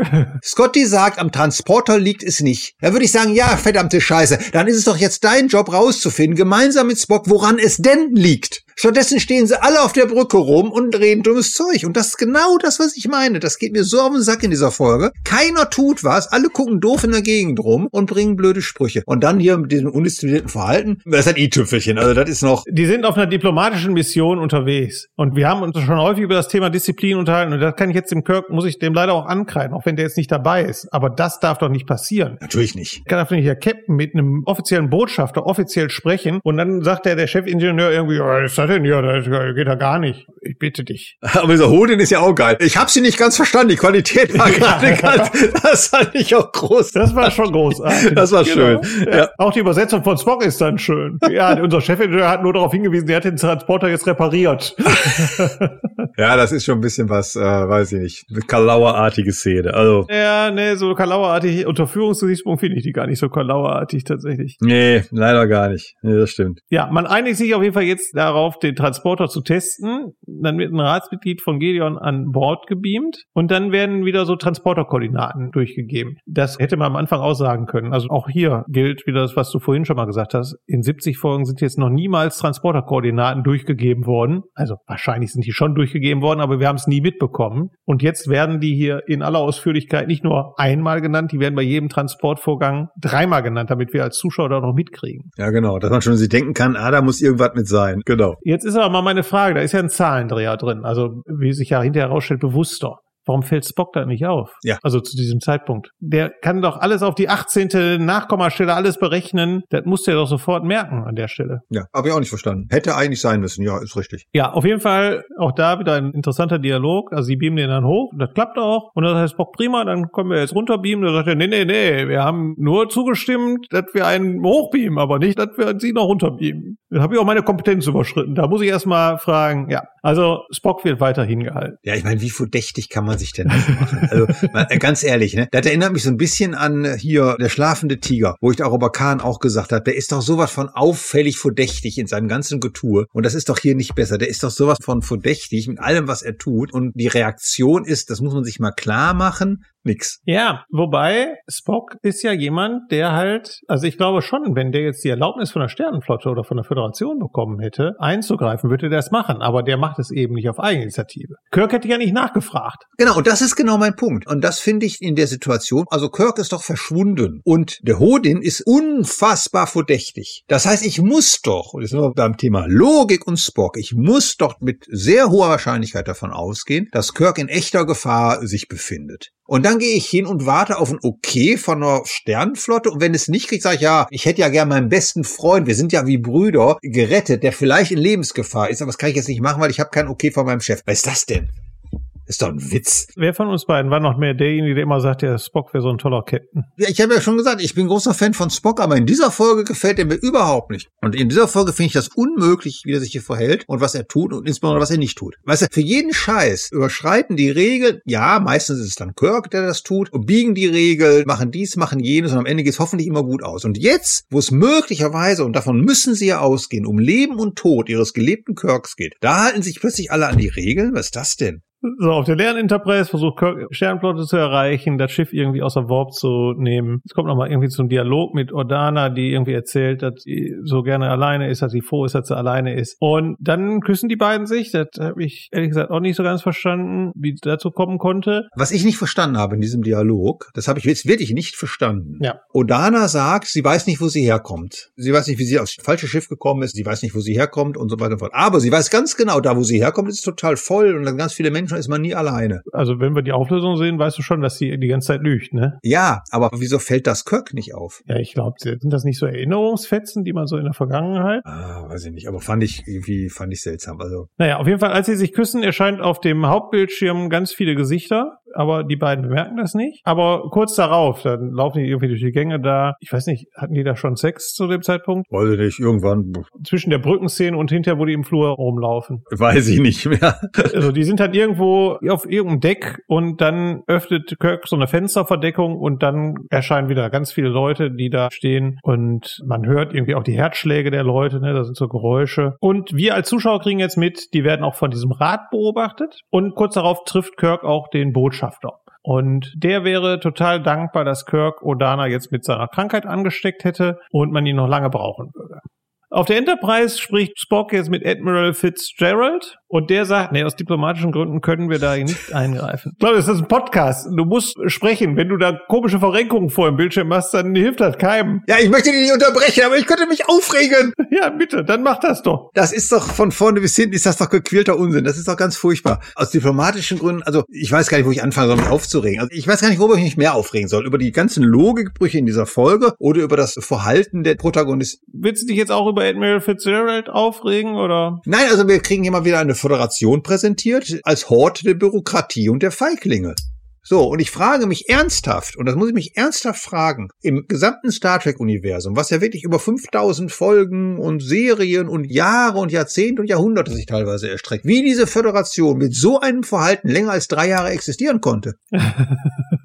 Das ist doch unfassbar. Weil die so heldenhafte Captains wie Captain Kirk haben und Captain Pike und Captain Picard und. Ja, das muss man wirklich mal so sagen. Also an der Sternenflotte kann es nicht liegen. Also was wir hier alles von der Sternenflotte und auch von der Föderation erfahren, lässt mich fragen, was das eigentlich soll. Also das hatten wir bei Kirk und davor dachte hatten wir diesen Blödsinn schon. Jetzt haben wir hier wieder so Geschichten. Also da finde ich immer, dass man in der Föderation und so wie sie hier in TOS insgesamt dargestellt wird, nicht erkennen kann, dass die Menschheit sich weiterentwickelt hat. Da sitzen immer noch kleine, feige Bürokraten, die nicht über den Tellerrand gucken, die sich nicht trauen, Entscheidungen zu treffen und die einfach nur ihren Tag absitzen, bis in Rente gehen. Also so kommt mir das vor. Und das finde ich ganz unsäglich und ganz furchtbar. Das nimmst du alles dieser Folge hier? Toll. Nee, das ist so der Anlass, aber das hat man ja in einigen anderen Fällen immer mal wieder auch solche. Und hier wird es wirklich auf die Spitze getrieben.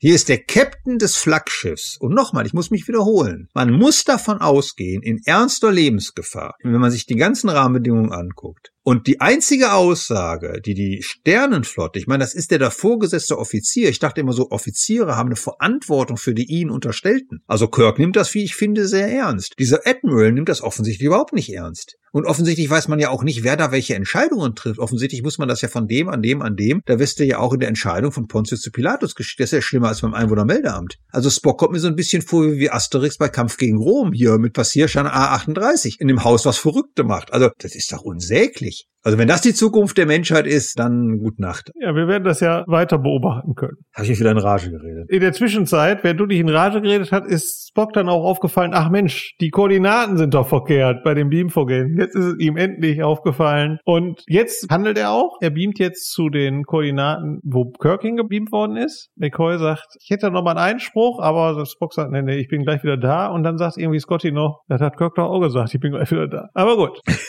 Der landet jetzt auch auf der leeren Enterprise und jetzt löst sich dann doch relativ schnell alles auf. Also die Bewohner von Gideon, die können nicht krank werden. Da ist irgendwie alles virenfrei und deswegen haben die eine extreme Überbevölkerung so voll, dass man keinen Schritt mehr gehen kann. Überall nur noch Menschen. Und jetzt wollen die, um dieser Überbevölkerung Herr zu werden, externe Krankheitskeime einführen. Und dafür haben sie sich jetzt Kirk ausgesucht, weil der irgendwie so eine potenziell tödliche Krankheit hatte und mit der wollen sie jetzt die Odana Romulaner infizieren. Oder haben sie jetzt auch gemacht. Hm, haben sie gemacht. Deswegen hat er diese Armverletzung. Da haben sie ihm da Voodoo entnommen oder so. Genau. Das ist schon passiert. Genau. Genau. Und jetzt passiert was Interessantes. Also während dieser Exposition stellt Spock fest, ach Mensch, das Schiff sieht ja genau aus wie die Enterprise, ist aber nicht funktionsfähig. Und dann holt er sein Funkgerät raus und funkt die echte Enterprise an. Und da habe ich mir gedacht, warum hat Kurt kein Funkgerät dabei gehabt? Dann hätte man das doch sofort schon lösen können. Ja, was ich mir auch gefragt habe in der Szene ist, wieso hat Kirk nicht mal auf den einen oder anderen Knopf gedrückt, um festzustellen, dass er gar nichts funktioniert? Ja, hat er ja gemacht. Ja, aber recht spät erst. Das ist noch eine Frage. Es ist ja eine Nachbildung der Enterprise. Jetzt mal unabhängig davon, wie die das geschafft haben und wo die den Platz hier hatten, die nachzubauen. Also die haben die offensichtlich auf dem Planeten nachgebaut. Warum erkennt denn Kirk nicht, dass er eine Nachbildung ist? Also das ist doch sein Schiff, der müsste das doch so gut kennen, dass der jede kleinste Veränderung bemerkt. Und der war ja sogar in seinem Quartier. Also spätestens da muss ihm doch auffallen, hm, das ist aber anders, als ich das vor zehn Minuten verlassen habe. Ja, stellt sich die Frage, woher die Gideonen, glaube ich, woher die wissen, was in Kirks Wäscheschrank, die welcher Reihenfolge gestapelt ist. Ja, ja, klar. Und die andere Frage, die du jetzt gerade gesagt hast, mal davon abgesehen, die finde ich gar nicht so unwesentlich, die Frage, wo haben die eigentlich den Platz?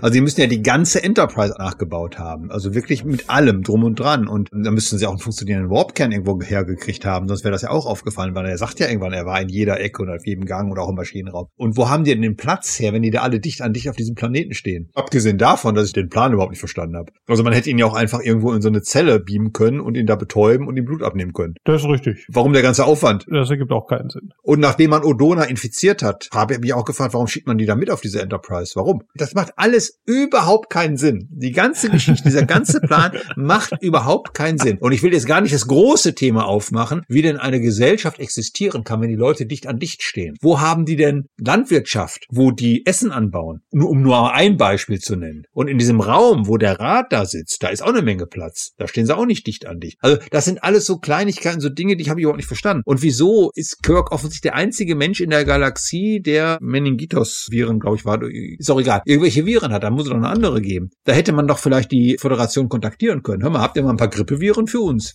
Dann hätten die wahrscheinlich gesagt, finden wir jetzt komisch, aber pff, wenn du willst. Und der Hauptpunkt, auf den ich komme.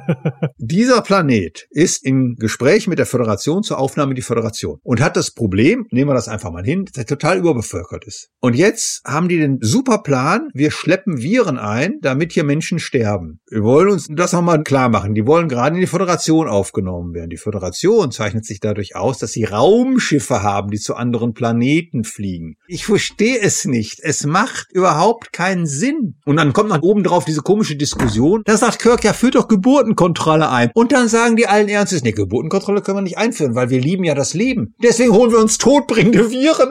Sag mal, was ist das denn? Die Idee ist cool. Und auch hier mal wieder, ne, was ich schon oft gesagt habe, eine coole Idee, in der Umsetzung grandioser Blödsinn. So viele unsinnige Logikfehler wie in dieser Folge habe ich noch in keiner Folge erlebt. Wir haben schon viele Folgen besprochen. Komm, lass uns zur nächsten Folge gehen. Ich möchte mich hier nicht weiter aufregen. Dann kommen wir jetzt zu der Folge mit dem Titel Strahlen greifen an und ich freue mich auf deine Einschätzung zu dieser Folge. Wird nicht besser. Die Enterprise ist auf dem Weg nach Memory Alpha. Das ist ein Planetoid, der das gesamte Wissen der Föderation der Sternenflotte beinhaltet. Daher hat auch das Portal Memory Alpha seinen Namen, das wir hier oft zitieren, wo wir auch immer was nachschlagen zu Star Trek. Und an Bord ist unter anderem Lieutenant Mira Romaine. Die soll nach Memory Alpha als Spezialistin transferiert werden. Und zwischen ihr und Scotty hat es gefunkt. Möchtest du noch mal was in dem Zusammenhang zum Frauenbild in Star Trek sagen oder kannst du dich zurückhalten? Also hier fand ich das Thema Frauenbild gar nicht mal so schlimm. Vielleicht bin ich auch inzwischen abgestumpft. Was ich hier viel schlimmer fand, war das Thema, was wir gerade schon mal hatten, dieses Thema Disziplin. Also Scotty macht ja seinen Job nicht mehr. Also der scharwenzelt ja nur noch um dieser Lieutenant Romaine rum. Ich meine, das sei ihm ja gegönnt grundsätzlich. Chefingenieure haben es ja schwer, wie wir später nochmal erleben müssen mit Frauen. Aber hier muss ich mal ernsthaft sagen, Junge, mach das doch in deiner Freizeit. Er wird ja auch zwei, dreimal von Kirk angepfiffen, wo ich auch Ja. sage, ey, komm, äh, schwer vor lieb, gut und schön, aber jetzt ist auch mal gut. Also du hast auch noch mal einen Job zu machen, bitte hier rumflirten, mach doch in deiner Freizeit. Wobei man natürlich fairerweise sagen muss, Kirk macht ja auch nicht seiner Freizeit in jeder Folge. Aber das fand ich jetzt echt ein bisschen drüber. Ja, was mich jetzt tatsächlich so irritiert hat, war, es gab ja dann einmal so einen kurzen Dialog zwischen Chekhov und Zulu ganz am Anfang. Äh, den habe ich wegignoriert. Was ich noch schlimmer fand, war den Logbucheintrag von Kirk am Anfang. Weil da geht er ja auf diese Beziehung da ein und das ist ein offizielles Dokument. Was hat der Eintrag da zu suchen? Also was soll das denn? Ja, das ist wie früher in der Schule. Da hat der Lehrer ein Klassenbuch reingeschrieben hat, der Thomas hat mit der Susanne Zettelchen ausgetauscht. Ja, dann war es ja auch dran. Da stand auch im Klassenbuch. Ja, ich, keine Ahnung, weiß ich. Und dann, ich glaube, im Deutschen ist es schon schlimm. Ich habe mir die Szene, weil ich wollte wissen, wie das übersetzt worden ist. Im Deutschen sagt er irgendwie, ja, Scotty konnte ja immer schon gut Kurven berechnen oder sowas. Ja, ja, genau so. Wo ich auch denke, was ist halt im Logbuch zu suchen? Aber im Original ist es nicht viel besser. Also da kommt irgendwie so sinngemäß, ja, wenn ein Mann in Scottys Alter nochmal so die Liebe erlebt, dann wird ihm erst die Einsamkeit, die er durch seinen Job hat, nochmal so richtig bewusst. Was ist das für ein Logbucheintrag? Ja, vor allem, wie alt ist denn der in der Zeit? Ja, der kann, weiß ich nicht, jünger als wir beide auf jeden Fall. Ja, aber hallo. Weiß ich nicht, 40 ist der vielleicht. Kann 40 Max, würde ich jetzt mal sagen. Hätte ich auch gesagt. Und man kann ja davon ausgehen, dass im 23. Jahrhundert wahrscheinlich die Lebenserwartung ein bisschen höher ist. Also ist ja kein alter Mann. Also, also ich fand die was diese Romanze zwischen den beiden ein bisschen drüber und eigentlich ist die auch nicht wirklich tragend für die Geschichte. Doch, die ist insofern schon tragend, weil Scotty falsche Ratschläge gleich gibt. Ja, okay. Da ja, bin ich jetzt tatsächlich ja. von Scotty schon ein bisschen enttäuscht. Also Ja, okay. hier gibt's ja wieder das Thema, wenn man mal vernünftig miteinander kommuniziert hätte, hätten sich viele Probleme erledigt.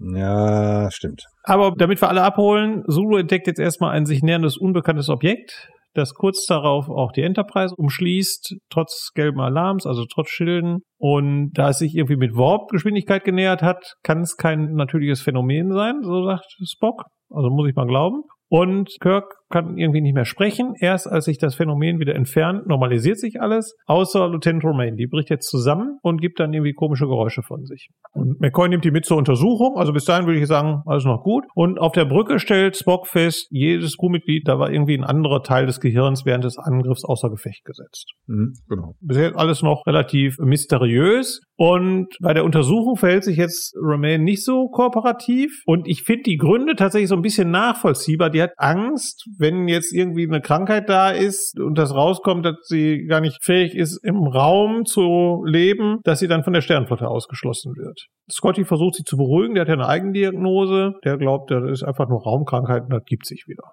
Oder würdest du jetzt sagen, auch da hätte sich Romaine schon mal so ein bisschen kooperativer zeigen können bei der Untersuchung? Ja, finde ich schon. Also ich sag mal so, ich finde es natürlich menschlich jetzt nachvollziehbar, was du sagst, aber auf der anderen Seite, es ist ja nun mal eben auch kein Vergnügungsdampfer. Also da sind wir wieder bei meinem Thema Disziplin und so. Ne? Also da haben wir ja noch eine untergeordnete Offizierin, so nennt man es dann, glaube ich, und die kriegt jetzt vom Captain die Ansage, du gehst auf die Krankenstation und lässt sie untersuchen. Ist die ganze Zeit nur am Rummeckern, dass er alles sie gar nicht untersuchen lassen will. Wo sind wir denn hier? Also fand ich jetzt irgendwie ein bisschen doof. Da fand ich es auch sehr, sehr unsympathisch und ein bisschen nervig. Ich verstehe, menschlich kann man es, aber ja, Gott ist halt jetzt so. Muss halt jetzt mal durch. Ja, Sulu berichtet, das Phänomen steuert jetzt auf Memory Alpha zu. Man kann aber den Planetoiden auch nicht erreichen, kann man nicht warnen. Der verfügt auch über keine Schilde. Und als man dann schließlich da ankommt, beamt man runter. Also Mann ist in dem Fall Kirk, Spock, McCoy und in dem Fall auch Scotty mit dazu und findet dort die tote Besatzung. Es gibt eine Überlebende und die gibt dieselben Geräusche von sich wie Lieutenant Romaine. Dann verfärbt sich das Gesicht so ein paar Mal und dann stirbt sie. Ja.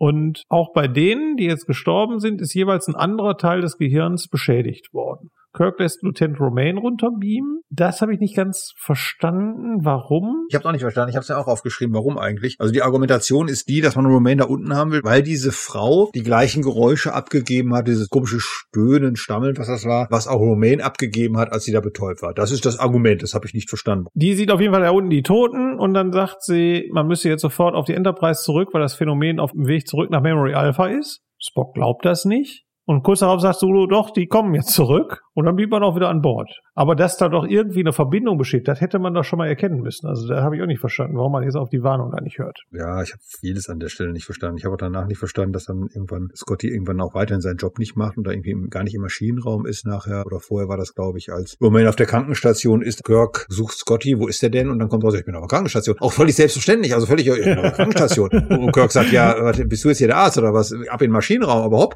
Ja, und dann sagt er noch, wo finde ich McCoy, ist der dann auch im Maschinenraum. Ja, genau, so, ja, so war der richtige Spruch dafür. Und das sind auch so Dinge, die fand ich sehr seltsam. Zurück auf der Enterprise berichtet Romaine jetzt dem Scotty, dass sie so Angst um ihren Zustand hat und will irgendwie von ihren Versionen berichten. Also die ist ja schon auf dem richtigen Weg. Und Scotty sagt, nee, nee, mach das mal nicht. Da habe ich gedacht, was ist das denn? Wie gesagt, die ist ja jetzt auf ihrer ersten Mission unterwegs, deswegen habe ich da am ehesten noch Verständnis für. Aber Scotty, der alte Mann, 40 oder wie alt auch immer, der sagt, nee, sag mal nix, habe ich nicht verstanden. Ja, also insbesondere vor dem, was wir eben in der letzten Folge besprochen haben, vor diesem Thema Vertrauensverhältnis, ne? also der sieben Führungsoffiziere auf der Enterprise, die ja jetzt schon einiges miteinander erlebt haben, da sollte man doch irgendwie mehr Vertrauen und offene Kommunikation einfach auch pflegen. Aber wie gesagt, Scotty, du hast recht, Scotty in der Folge steht echt ein bisschen neben sich. Also in mehrerer Hinsicht. Das ist seltsam. So, die Enterprise Enterprise versucht dem Phänomen zu entkommen, klappt nicht so ganz. Und Spock analysiert, in dem Phänomen befinden sich irgendwie zehn Lebensformen. Mhm. Und deswegen glaubt Kirk, oh, da kann man vielleicht mit denen kommunizieren, lässt dann alle Kommunikationskanäle und den Universalübersetzer öffnen, aber Kommunikation funktioniert nicht. Und dann sagt er, gut, dann schießen wir jetzt mit den Phasern. Und während der Schüsse bricht Romaine zusammen. Und das veranlasst jetzt alle zu glauben, oh, da scheint es einen Zusammenhang zu geben und deswegen bricht dann Kirk den Angriff ab.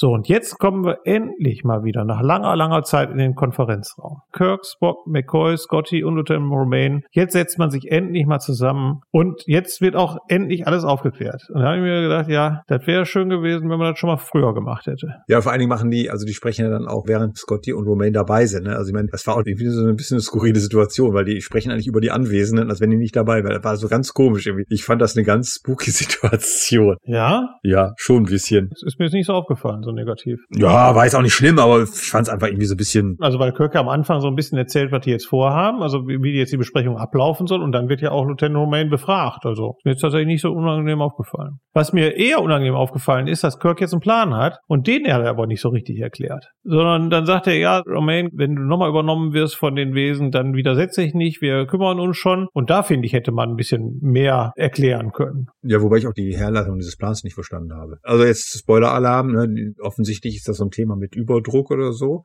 Da habe ich mich schon gefragt, woher weiß Kirk das? Ne, die Idee ist ja, glaube ich, dieses Phänomen bewegt sich durch den Weltraum, wo gar kein Druck herrscht. Und deswegen denkt man, na klar, wenn jetzt dann Druck da ist, dann so wird das sein, glaube ich. Aber, was jetzt wichtig ist, die gehen jetzt eben zu dieser Unterdruckkammer. Und da hast du dich ja schon mal bei der schlafenden Trigger gefragt, warum haben die die überhaupt an Bord? Und du siehst, man braucht die immer wieder. Immer wieder, ne? Ja, ist wirklich, ja. Da haben die Konstrukteure haben da weiter gedacht als ich. Die haben da gedacht, da weißt du nie, wofür die was.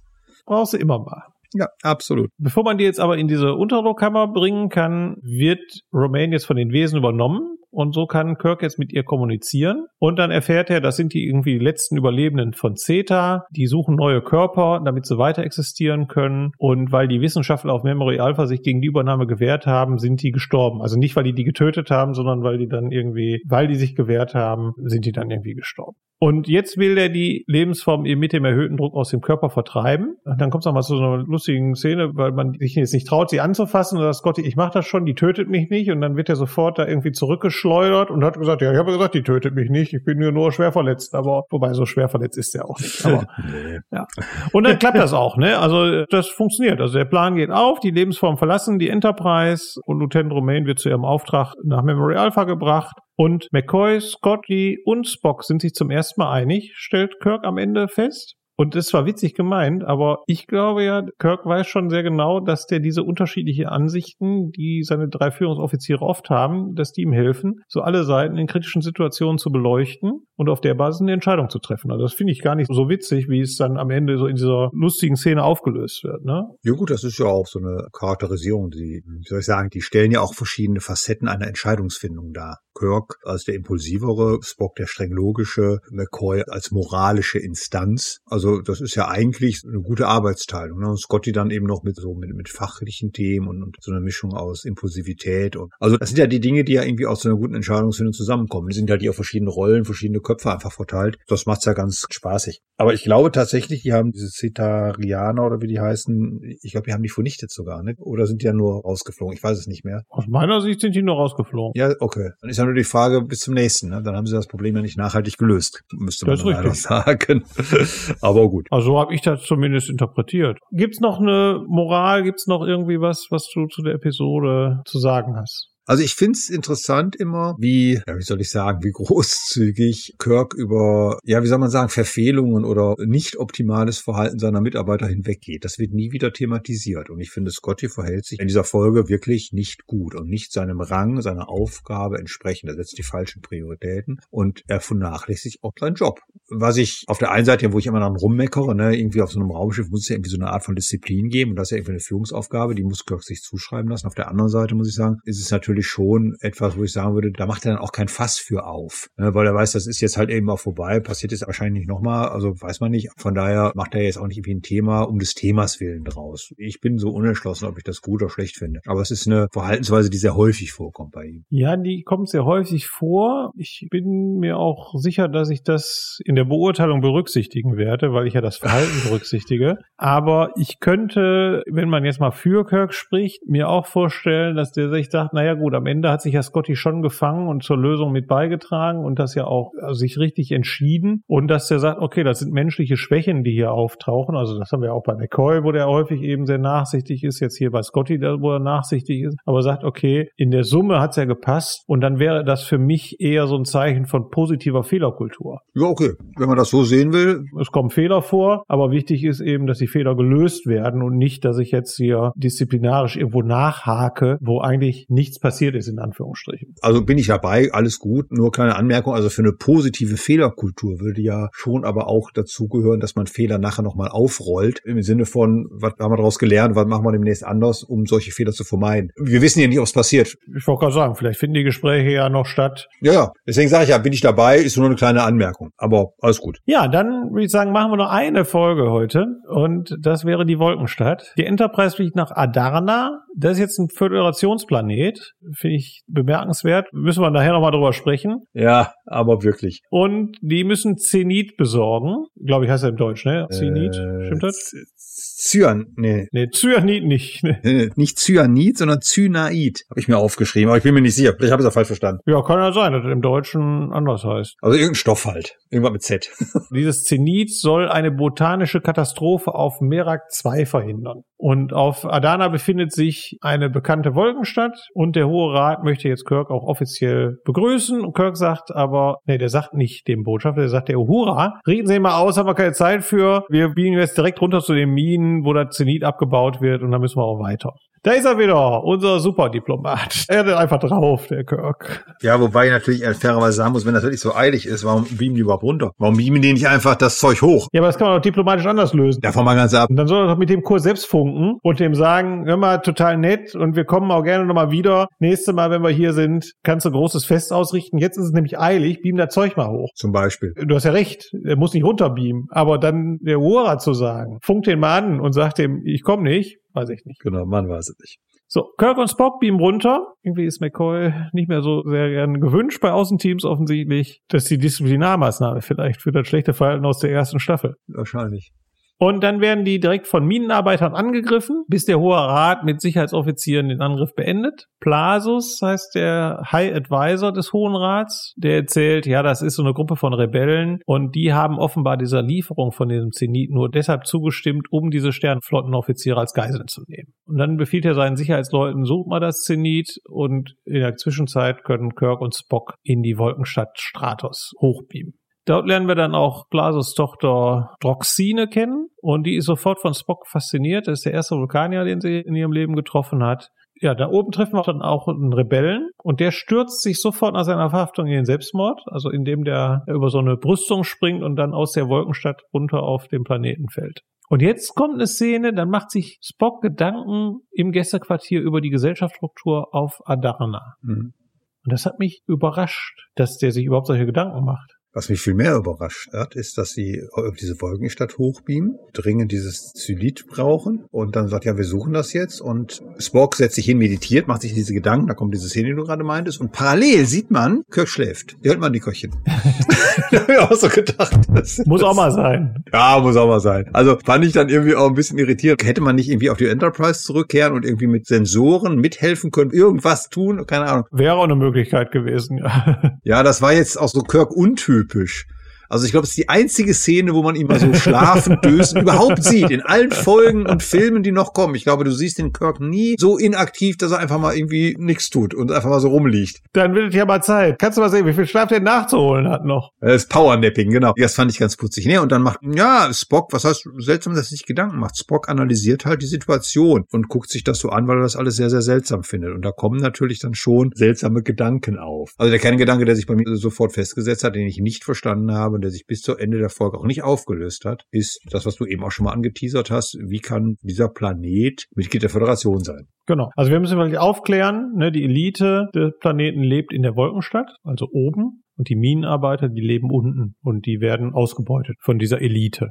Genau. Und das ist dann, genau das habe ich mir aufgeschrieben, wie kommt so ein Planet in die Föderation? So, also die Grundstory hier, das, so dieses Klassenkampfthema. Das ist so ein bisschen Star Wars. Bespin trifft auf Fritz Langs Metropolis um mal so ein bisschen aus der Popkultur jetzt mal ein bisschen zu rezitieren. Also ich sag mal, die Grundgeschichte ist alt und dieses oben unten, das ist natürlich auch so eine schöne Klassenkampfnummer und so eine schöne Metapher. Aber also dass auf einem Planeten zwei, wenn es denn so wäre, zwei Rassen leben, wo die eine halt eben einen anderen Lebensstil hat als die andere, das ist ja okay, das mag ja vorkommen, das mag es ja geben. Aber das ist ja hier so nicht, sondern hier ist es ja eine klare Unterdrückung aus Unwissenheit, die sich ja nachher auch rausstellt im Laufe der Folge, aber es ist ja trotzdem eine sehr deutliche Ausbeutung und dass die Föderation so einen Planeten aufnimmt nimmt und dann auch Kirk da nichts von weiß und die völlig überrascht sind und so. Also wenn ich mir überlege, also ich stelle mir vor, dass ein Planet, der in die Föderation ist, irgendwie so wie heutzutage, wenn ein Land in die EU will, dass es erstmal Aufnahmegespräche gibt, da guckt man sich das vor Ort an und dann analysiert man das. Also da war, glaube ich, nie einer. Die haben gesagt, hör mal, wir wollen und haben gesagt, ach ja, komm doch. PK erklärt das hinterher irgendwann mal. Also, dass es da eben wichtig ist, dass diese Planeten in sich eine Einigkeit haben, also dass sie es geschafft haben, eine Regierung auf dem ganzen Planeten zu haben. Und das wird jetzt hier für mich schon bei diesem Planeten nicht zutreffen. Also ich meine, klar, die werden eine Regierung haben, ne? Aber. Ja, ja, klar, aber, aber wenn du alleine überlegst, wie lange die Aufnahmegespräche mit Bajor später hinziehen bei Deep Space Nine, also das ist ja praktisch die ganze Serie lang. Und äh, hier scheint man offensichtlich nicht so genau hingeguckt zu haben. Also fand ich alles sehr, sehr seltsam. Ja, in der Zwischenzeit wird Kirk von Wanna angegriffen. Die war unten schon auf dem Planeten. Die hat die Rebellengruppe da angeführt. Und die Wanna glaubt nicht daran, dass die Enterprise auf einer humanitären Mission ist, sondern die glauben, die ist gerufen gerufen worden, um die Rebellion zu beenden.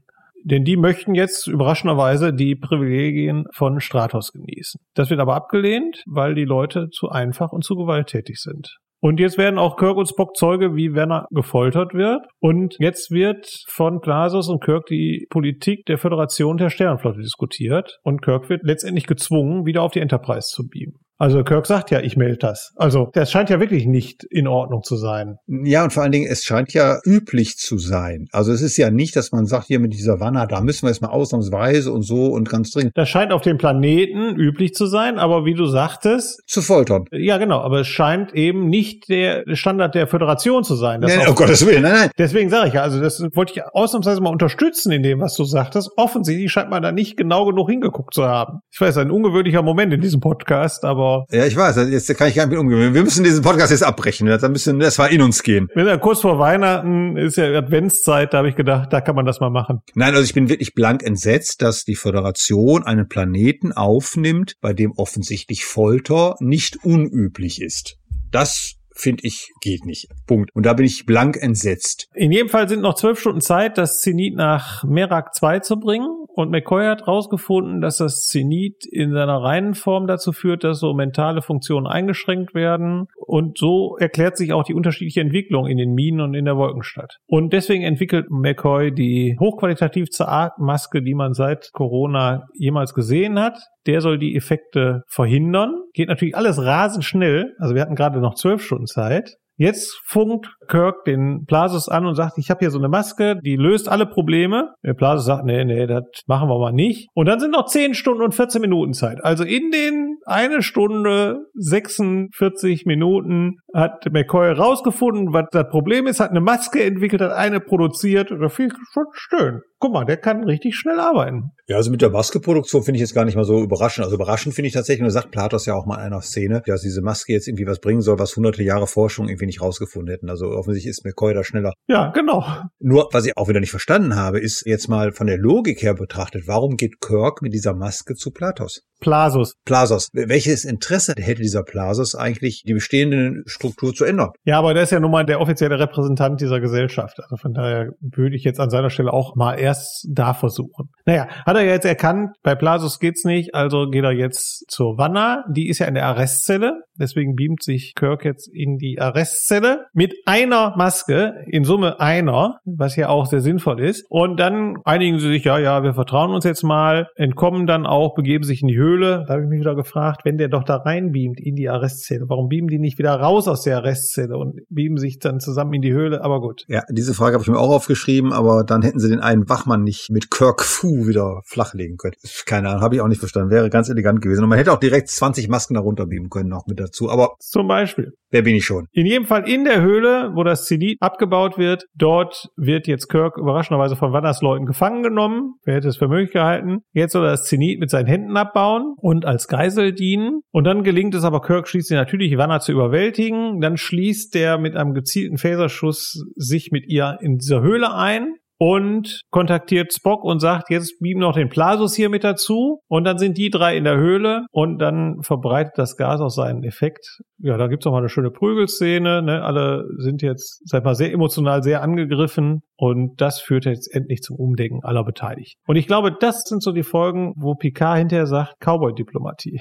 Also ich sag mal so, deswegen wollte ich die Folge heute noch besprechen, damit wir mit der Folge davor was zusammenlegen können. Davor, davor, also hier, ich rede von fast unsterblich. Man muss sich mal klar machen, hier geht Kirk hin und beamt einen Repräsentanten eines Föderationsplaneten gegen dessen Willen gewaltsam in diese Höhle. Zwei Folgen vorher hat Spock sich nicht getraut, bei einem Nicht-Föderationsplaneten nur runter zu beamen, um Kirk zu suchen. Aber wenn man das mal allein gegeneinander stellt, muss ich sagen, also sorry. Und das ist das, wegen mich eben vor zwei Folgen so aufgeregt habe. Ja, ja, ja, ja. Unfassbar. Ja, gibt's denn aus deiner Sicht noch etwas zu der Wolkenstadt zu berichten? So direkt eigentlich nicht, wobei das natürlich das schöne Gegenbeispiel ist, habe ich ja gerade gesagt, zu der Folge, ja, zwei ja. Folgen vorher. Dieses Thema Risikobereitschaft, das hätte natürlich auch alles in die Hose gehen können. Es hätte einen großen Konflikt und großen, weiß ich nicht was, Palaver auslösen können. Kirk hätte seinen Job verlieren, weiß man, was alles mögliche hätte passieren können. Aber das ist natürlich etwas, manchmal muss halt einfach ein Risiko eingehen. Und das ist ja das, was ich bei Führungskräften häufig erlebe, dass die sich nicht trauen, Risiko einzugehen, dass die so lange warten mit einer Entscheidung, bis alle Fakten drauf liegen und klar sind und es keine Unsicherheiten mehr gibt und wo ich mal denke, wenn ich warte, bis alles klar ist und bis es keine Alternativen mehr gibt, dann brauche ich keine hochbezahlte Führungskraft. Dann ergibt sich die Entscheidung aus der Situation, aus den Fakten. Dann brauche ich wirklich keine Führungskraft mehr. Führungskräfte brauche ich gerade dann, wenn Situationen eben nicht klar sind, wenn man A oder B machen könnte und wenn ich einen brauche, der sagt, ich entscheide mich jetzt für A oder B und wenn eine doofe Entscheidung war, dann bin ich auch der, der den Kopf hinhält. Und das sieht man hier mal wieder schön. Das macht Kirk und das hat Spock vor zwei Folgen genau nicht gemacht. Und das ist genau das, wo ich meine, meine, da unterscheidet sich gute Führung von schlechter Führung, weil ich einfach meine, wenn eine Führungskraft eine Kernaufgabe hat, dann ist es, Entscheidungen zu treffen. Und ich kann, habe ich gerade schon gesagt, ich wiederhole mich jetzt, ich kann nicht immer abwarten, bis die Entscheidung so klar ist. Ich muss auch mal ein Risiko eingehen. Und natürlich falle ich auf die Nase. Und dann, im nächsten Punkt, dann, und das machen auch viele Führungskräfte nicht, da muss ich aus meinen Fehlern lernen. Und muss sagen, okay, ich habe eine Entscheidung getroffen, die habe ich getroffen aufgrund dessen, wie ich damals meinte, wie es am besten wäre. Ich habe jetzt nachher rückblickend festgestellt, war eine doofe Entscheidung, war falsch. Nächstes Mal mache ich es anders.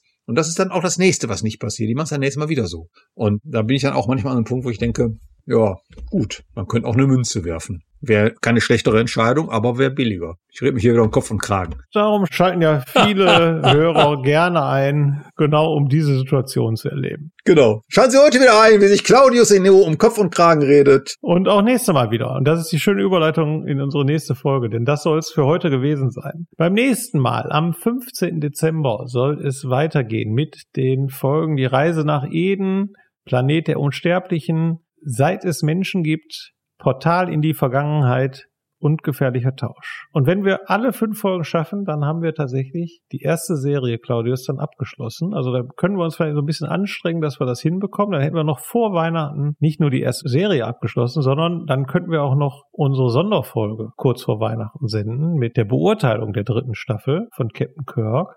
Und das wäre doch mal was, oder nicht? Das wäre noch mal was. Also fünf Folgen in einer Episode sollte machbar sein. Ja, haben wir heute nicht geschafft, aber wir gucken. Ich darf mich nicht wieder so in Rage reden. Doch, doch, doch, doch. Aber das hängt ja auch immer an den Folgen. Manchmal habe ich echt nichts dazu zu sagen, weil da führungstechnisch nicht so viel drin ist. Und manchmal, wie gesagt, könnte ich mich wirklich stundenlang auslassen. Aber das ist halt manchmal so. Na gut, in diesem Sinne wünschen wir euch noch weiterhin eine schöne Adventszeit. Macht's gut, gute Nacht, gute Besserung, gute Fahrt, schöne Zeit. Bis in 15 Tagen, 14 Tagen. Heute ist der 1. Dezember, 14 Tage später ist der 15. Dezember. Also genau in zwei Wochen. unsere 20. Folge die vielleicht den Abschluss der ersten Serie, die wir besprechen wollen, bringt. Genau. Ich hoffe, wir schaffen das. Ich freue mich drauf. Wir sehen uns in einem halben Monat wieder. Und ich hoffe, ihr bleibt gesund und ihr habt schon alle Geschenke. Nicht, dass noch Stress aufkommt und ihr deswegen unsere Folge nicht hören könnt. Das wäre natürlich fatal. Ich wünsche euch auch eine schöne Vorweihnachtszeit. Und wie gesagt, wir hören uns in, man weiß es nicht, 14, 15 Tagen oder einem halben Monat wieder. So genau weiß man das nicht. Das weiß nur der Thomas. Aber ich freue mich auf euch. Bis bald. Bis dann. Tschö.